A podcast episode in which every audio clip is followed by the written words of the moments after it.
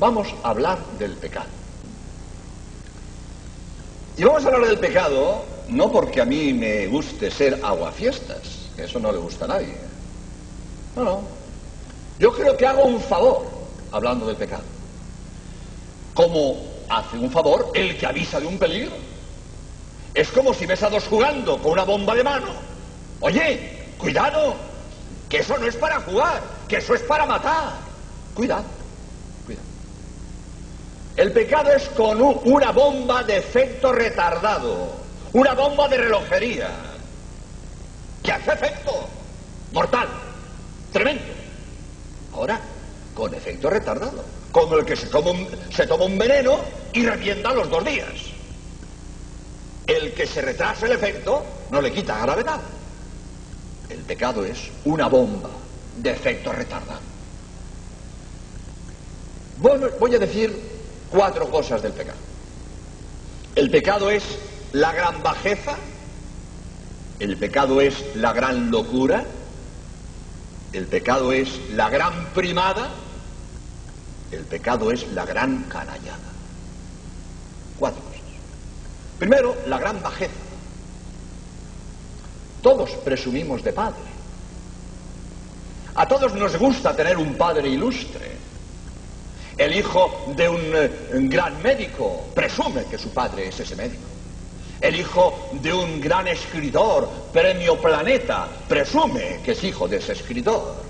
El hijo de un maestro de taller en una factoría, presume, mi padre es el fulano, el maestro de soldadura.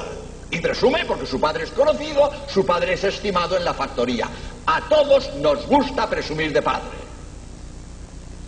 Nosotros tenemos por padre a Dios. Y siendo Dios nuestro padre, por el pecado, nos hacemos hijos de Satanás. Elegimos a Satanás, lo dice la Biblia, lo dice San Juan. El que peca se hace hijo de Satanás. Y yo que soy hijo de Dios, que Dios me ha hecho hijo por adopción, rechazo la filiación divina y escojo la filiación de Satanás. Eso es Como un, un matrimonio millonario, sin hijos, y adopta un niño de padre desconocido. Y ese niño, en lugar de agradecerle a ese matrimonio, que ha, lo ha elegido para adoptarle, rechaza la adopción de ese matrimonio. No quiere saber nada con él, prefiere vivir tirado en la calle. Ese es nuestro caso. Dios, puesto a dar, no pudo darnos más de lo que nos ha dado, su naturaleza. ¿Puede darnos más Dios? Mismo que nuestros padres. El mayor regalo que recibimos en la vida es el, regalo de nuestros padres, que nos dan su naturaleza. Esos padres adoptivos que regalan a su hijo adoptivo un broche de diamantes o un automóvil, no es lo mismo que el padre que nos da su naturaleza. El mayor de los regalos es el que transmite la naturaleza. Nuestros padres nos dan su naturaleza. Por eso el mayor regalo que nos pueden dar nuestros padres es su naturaleza. Dios nos da su naturaleza por la gracia. Y con la gracia santificante nos haremos hijos de Dios, participantes de la naturaleza divina. Y yo, que soy hijo de Dios, con naturaleza divina, rechazo a Dios, el mejor de los padres, y elijo por padre a Satanás, el peor de los padres. Y si yo muero así, Satanás me reclama con todo derecho, con todo derecho porque yo lo he elegido como padre. El pecado me hace hijo de Satanás, pudiendo yo ser hijo de Dios. El pecado, la gran bajeza. Segundo, el pecado, la gran locura, la gran locura. Cuando yo peco mortalmente, pierdo todos los méritos que haya contraído en la vida. Me quedo a cero, a cero. Yo me inventé una vez una parábola, una parábola, un ejemplo inventado por mí, pero que ilustra. ¿Os acordáis hace unos años cuando tantos emigrantes españoles se iban a trabajar a Alemania y venían después pues en esos trenes de, Navidad que se organizaban con emigrantes de Alemania y venían pues eh, con su dinerito y muchos pues hicieron aquí pues su casita, su, su negocio con el dinero que ganaron en Alemania. Pues vamos a suponer que viene un tren de emigrantes a sus vacaciones de Navidad y en el departamento vienen unos cuantos hombres y empiezan a hablar y cómo les ha ido en Alemania. Y todos, pues, muy bien, todos muy contentos. Ah, pues yo estuve en Essen, y tal. Yo estuve en Düsseldorf. Ah, pues yo estuve en Bremen. Ah, pues yo estuve en Hamburgo. Y cada cual hablaba de sus, de sus eh, experiencias y todos venían muy contentos. Y, como pasa siempre, nos gusta presumir de que nos va muy bien, de que, de que hemos hecho un gran negocio. Uno de ellos, pues, eh, hablando, pues dice, pues yo me traigo un millón de pesetas. Y los demás, hombre, no, sea, no te tires faroles, hombre. Un millón de pesetas, hombre, no será tanto. Oh, sí, sí, sí. Yo me traigo un millón de pesetas a mi casa. Venga, hombre, déjate de tonterías. Palabra, oye, que, que, es verdad. Pero, hombre, eso no te lo crees ni tú. Os lo demuestro. Y sacó un talón, un cheque, con un millón de pesetas. ¿Ahí tenéis? Esto es lo que yo llevo a mi casa, un millón de pesetas. Y los demás dicen, anda ya, hombre, esto no te lo has ganado tú, esto es que te han comisionado para hacer una, compra de lo que sea, pero eh, vas a ganar tu millón de veces, que no, hombre, que no. Y el tío ya molesto, pues para que veas que es verdad y que ese talón es mío, tras, tras, tras, tras, por la ventanilla. Ese tío es idiota. Ese tío es idiota. Por un farol ante sus compañeros. Y rompe un talón de un millón de pesetas y lo tira por la ventanilla. Ese tío es imbécil en un momento de tontería, ha destrozado tantísimas horas de trabajo, de sacrificio, de esfuerzo, de penalidades. Y ahora lo tira por la borda por una tontería de, quedar, de querer demostrar ante sus compañeros que realmente eso era suyo. Eso es de idiota. Esto es el pecado. Esto es el pecado. A lo largo de la vida vamos atesorando, atesorando méritos para el cielo porque todo lo que hago en gracia de Dios merece para el cielo la cosa más pequeña. Fregar un plato, barrer una, habitación, clavar un clavo, lo que sea, escribir una carta. Todo lo que hago en gracia de Dios merezco para el cielo. Estoy mereciendo premio eterno. En cuanto cometo el pecado mortal, lo pierdo todo. He roto el talón por la ventanilla. Me quedo a cero. Mientras estoy en pecado mortal, nada de lo que haga me sirve para la vida eterna, nada. Todo lo que yo había merecido estando en gracia, que fijaros una, una cosa interesante, yo suelo decir, una obra hecha en gracia de Dios, la obra más elemental, la más pequeña, hecha en gracia de Dios, vale más que la obra más maravillosa hecha en pecado mortal. Una conferencia científica de la mayor altura vale menos que fregar un vaso en gracia de Dios. Razón. Porque esa conferencia de gran altura científica es una obra humana. Pero esto que hago yo, en gracia de Dios, aunque sea barrer, fregar un plato, clavar un clavo o arreglar un pinchazo, eso lo hago en gracia de Dios y vale más, en orden a la vida eterna, que la conferencia de mayor, de mayor altura científica, porque tiene valor sobrenatural no se contenta con el valor humano. Pues todo ese montón de obras buenas que he hecho en gracia de Dios, todo ese tesoro que he acumulado a lo largo de mis años en gracia de Dios, cometo un pecado mortal, lo tiro por la borda. Me quedo a cero. Y mientras estoy en pecado mortal, nada de lo que haga me sirve para la gloria eterna. Lo más que me sirve las buenas obras hechas en pecado mortal es para madurar mi conversión. Yo podré ir madurando mi conversión haciendo el bien, pero mientras estoy en pecado mortal, nada me sirve para la gloria eterna. Por eso, el pecado mortal, la gran locura, la gran locura, porque tiro por la borda en un momento todo lo bueno que yo hubiera acumulado a lo largo de los años. El pecado mortal es la gran primada. La gran primada. Mirad, a nadie le gusta hacer el primo. A nadie le gusta hacer el primo. El ser rubio moreno, ¿qué más da? El ser calvo o tener pelo, ¿qué más da? Pero hacer el primo, eso no le gusta a nadie. Eso no le gusta a nadie, nadie quiere ser primo. Nadie. El pecado es la gran primada. Haces el ridículo, te toman el pelo, te engañan como un chino. Pues esto es de, de todo sentido común. Pero vamos a ver, hombre. Si tú entras en tratos con Satanás, ¿piensas que tú vas a engañar a Satanás? ¿Tú eres idiota? ¿Tú te crees que vas a engañar a Satanás? Que Satanás es ángel. Ángel caído. Pero ángel. Inteligencia de ángel. Como pecó, lo dice la Biblia, como pecó, se convirtió en demonio. Dice la Biblia, esos son los demonios. ¿Qué es el demonio? Un ángel pecador. Un ángel en el infierno. Pecó y se condenó. Pero es ángel, inteligencia de ángel. Por cierto, voy a hacer un pequeño paréntesis, pero viene bien hablar del demonio un poquitín. ¿Por qué la gente no cree en el demonio? Se ríe del demonio. ¿De acuerdo? Voy a contar la anécdota porque me indignó. Hoy por Radio Nacional, a un locutor que gracias a Dios lo han quitado, porque era un, un anticlerical chinche y funesto, lo han quitado Radio Nacional. Pero le oí esta entrevista, preguntando a la gente de la calle. Ah, perdón, el Papa, en una de esas eh, homilías que tenía o audiencias, había hablado del demonio, de la existencia del demonio. Y el locutor hace una entrevista callejera. ¿Usted cree en el demonio? ¿Yo en el demonio? Anda ya. ¿Usted cree en el demonio? Yo no. ¿Usted cree en el demonio? ¿Para qué? ¿Usted en el demonio? Y nadie de la calle creía en el demonio. Y saca el locutor. ¿Veis lo que opina la calle? Pues a ver si el Papa va cambiando de opinión. ¿Esto es serio? ¿Hay derecho a hacer esto? De manera que lo que opina la calle es lo que vale. ¿Y qué entiende la calle? ¿Qué sabe la calle? Lo que vale es lo que, lo que dice el que entiende. Y mucho más el Papa, hablando de religión.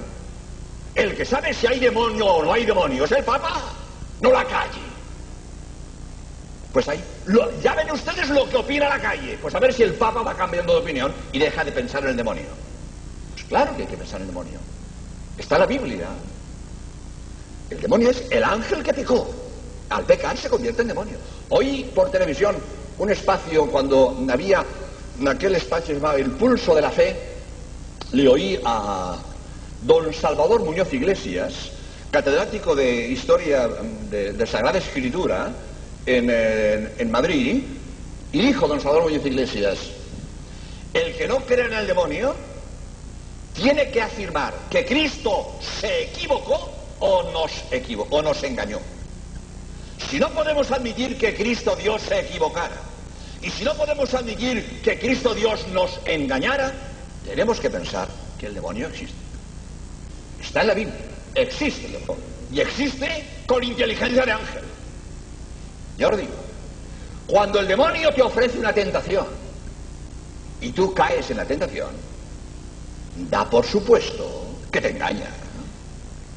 Pues ¿qué crees que tú le vas a engañar a él? No seas idiota. Él te engaña a ti de todas, todas. Ahora, ¿qué pasa? Que él sabe más que tú. Tú, como no entiendes ni de gracia de Dios, ni de cielo, ni de infierno, ni de pecado, te ofrecen la tentación y tú te frotas las manos. Qué bien, qué estupendo. ¿Cómo he disfrutado? Oye, pero ¿te has dado cuenta de lo que te han quitado? No sabes lo que te han quitado, porque no entiendes. No sabes lo que es la gracia, no sabes lo que es el pecado, no sabes lo que es el cielo, no sabes lo que es el infierno. Como no entiendes, te dejas engañar. Yo pongo un ejemplo. Un chiquillo se encuentra por la calle un billete de mil pesetas. Sucio, arrugado, maloliente. ¿Os habéis fijado lo mal que huelen los billetes viejos y usados? Huelen fatal. Un niño se encuentra un billete de mil pesetas, un chiquillo, pequeñito, de ocho años, siete años, seis años, pequeñito. Y va con el billete y un mayorcillo más pícaro que él, oye, ¿qué haces con ese papel tan sucio? Pero, pero, pero, ¿dónde vas con eso? Pues que me lo he encontrado en la calle. Pero chico, tira eso, esa porquería, ¿te fijado lo mal que huele? Huele, huele, huele. Ya verás lo mal que huele. Pero tú huele. Qué mal huele el billete este, tan viejo, tan sucio. Anda, anda, quita, quita. Mira, te lo cambio por un caramelo. Fíjate el caramelo bien que huele, fíjate un caramelo de anís. Fíjate lo bien que huele. En un papel de celofán, de colorines. Mira que bien huele, ¿eh? ¿Te has fijado? Anda, te cambio el caramelo por el billete de mil pesetas. No, no, por el billete no, por ese papel sucio. Y el chiquillo, que no sabe lo que es un billete de mil pesetas, ah, bueno, bueno, pues sí, sí, sí, sí, bien. Y cambia el caramelo por el billete de mil pesetas. Porque el caramelo es bonito, es de colorines, huele bien, y el billete de mil pesetas, sucio, arrugado, feo, huele mal. Y cambia. Como no entiende, da lo que vale más por lo que vale menos. Pues no entiende. Y no sabe que con ese billete se puede comprar una montaña de caramelos. Pero como no entiende, cambia el billete por un caramelo. No sabe. Y el que sabe lo engaña. Tú tratas con el demonio, tú aceptas la tentación, tú pecas, da por entrada que te engaña. Pero seguro, vamos, seguro. No pretendes engañarle a él. ¿O es que sabes más que el demonio? ¿Eres más listo que los ángeles? Eres idiota. ¿Te engaña seguro? Porque lo que te quitan vale más que lo que te dan. ¿No ves que el, otro entiende? Eh? El demonio entiende. Claro que entiendes es ángel. El que no entiendes eres tú. Que no entiendes ni de gracia, ni de pecado, ni de infierno, ni de gloria. No entiendes una palabra. Y aceptas la tentación creyendo ¿eh? que eso merece la pena. No, pero no. De ninguna manera. Has hecho el primo de la manera más lamentable y más vergonzosa. El pecado, la gran primada. El pecado, la gran canallada. La gran canallada. ¿Por qué? Porque ofendemos a Dios con los mismos dones que Él nos da. Me contaron una vez, creo que es histórico. A mí me lo contaron como histórico. No conozco los protagonistas, me lo contaron como histórico. En Murcia, un albañil, cursista de cristiandad, había reunido unos cuantos miles de pesetas porque quería reparar su casa. Tenía unas goteras, no sé qué, y él se iba a reparar su casa y, había, estaba reuniendo dinero para comprar material para arreglar su casa.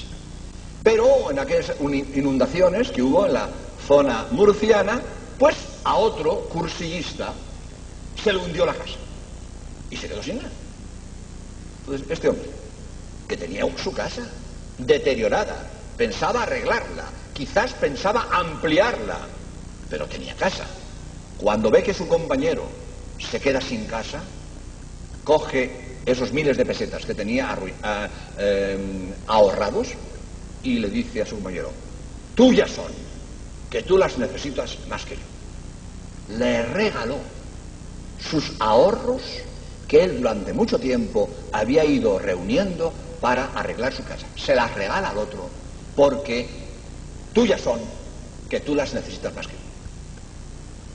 Vamos a suponer que ese compañero suyo, que recibe esos miles de pesetas, en lugar, en lugar de arreglar su casa, va y compra un broche de diamantes para regalárselo a la mujer de su compañero para camelarla y se fuga con ella.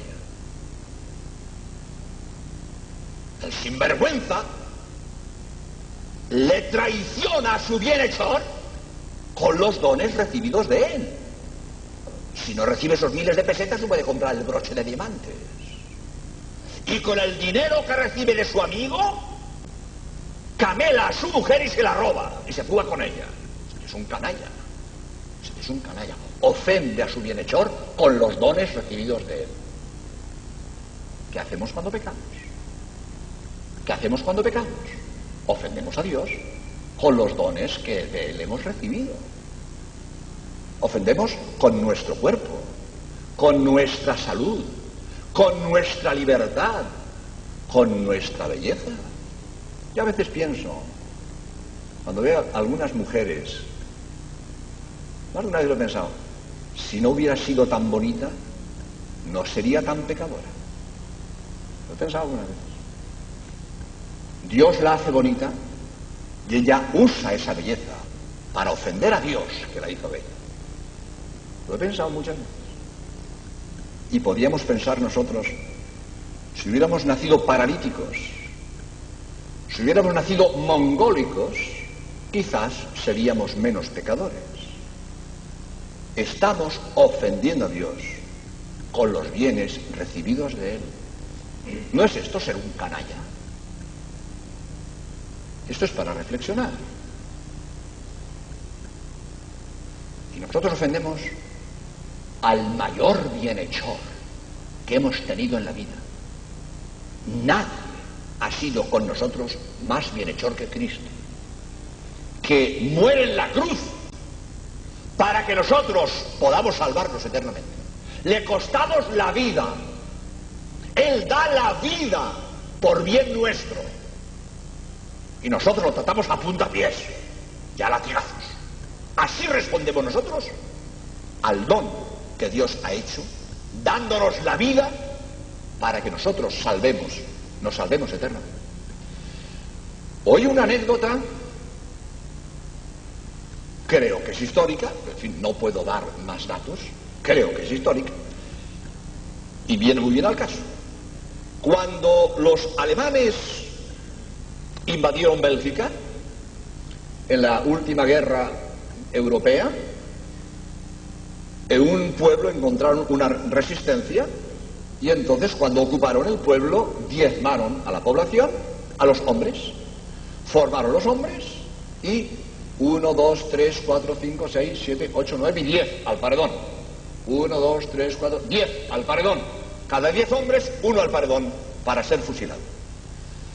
Y estando en la fila, uno de los belgas que estaban allí contó más a prisa que el alemán y se dio cuenta que era el décimo. Y dijo, mis hijos. Y el que estaba aquí se pone aquí. Viene el, alemán contando 1, 2, 3, 4, 5, 6, 7, 8, 9 y 10. Y al que estaba aquí, al paredón. Y el oficial alemán se había dado cuenta del cambio y se acerca. Y le pregunta a este, ¿usted por qué se ha cambiado de sitio? Y él contesta, porque yo soy padre jesuita y este señor es padre de familia, tiene hijos. Y contestó el oficial alemán, este gesto merece que se perdone la vida a los dos. A usted porque no le tocaba y a este porque no le ha tocado. Ninguno de los dos va al paredón. Y le salvó la vida. Y este padre de familia, a quien el jesuita le había salvado la vida, todos los días llamaba por teléfono al padre. Padre fulano, ¿qué puedo hacer por usted? Nada, hombre, nada, muchas gracias. Hasta mañana, padre. Al día siguiente, padre fulano, ¿puedo hacer algo por usted? Nada, hombre, muchas gracias. Hasta mañana, padre. Y todos los días, este hombre agradecido, que comprendía que él vivía gracias a ese padre, que había ofrecido su vida para salvarle, él pensaba que no tenía otra cosa que hacer más que ponerse al servicio de aquel que le había salvado la vida. Porque si no es por ese padre, él estaba en el parador y sus hijos serían huérfanos. Y él lo primero que hacía cada día, ponerse al servicio de su bienhechor, dispuesto a hacer lo que fuera, en servicio de aquel a quien él debía la vida. Y uno, eh, nobleza obliga, ¿eh? y el ser agradecido es de ser caballero. ¿Nos parece bien? Vamos a pensar nosotros. Y nosotros con Cristo. Él ha muerto. No solo como el otro se ofreció a morir, no, no. Cristo se ofreció y murió. Cristo ha muerto por mí. Y yo puedo salvarme porque Cristo murió en la cruz. Y ante este enorme beneficio de Cristo que da la vida en, mi favor mío, ¿y yo qué hago con él? A latigazo limpio. Nos indignamos contra los verdugos crueles que lo azotaron. Y oye, si esos latigazos son míos. Esos latigazos son míos. El verdugo no sabía lo que hacía, yo sí lo sé. Y cada latigazo del verdugo, ahí estoy yo azotando. Porque si yo hubiera pecado menos, Cristo hubiera sufrido menos. Y lo que Cristo padeció, ahí estoy yo haciéndolo sufrir al mayor bienhechor que he tenido en la vida, el que ha hecho más por mí, ha dado su vida por bien mío. Entonces, ante esta situación, merece la pena reflexionar y pensar, viendo todo lo que Cristo ha sufrido por mí, yo ahora en adelante, ¿qué voy a hacer por Él? Pues esta es la pregunta que queda en el aire para que cada cual la responda en el fondo de su corazón. Viendo todo lo que Cristo ha pasado por mí, yo ahora en adelante, ¿qué voy a hacer por Él? Pues quiera Dios que estas breves ideas sobre lo que es el pecado nos ayuden para que nunca más volvamos a ofenderle si es que le hemos ofendido y hagamos el propósito de responder con nobleza al amor y a las gracias que de él hemos recibido.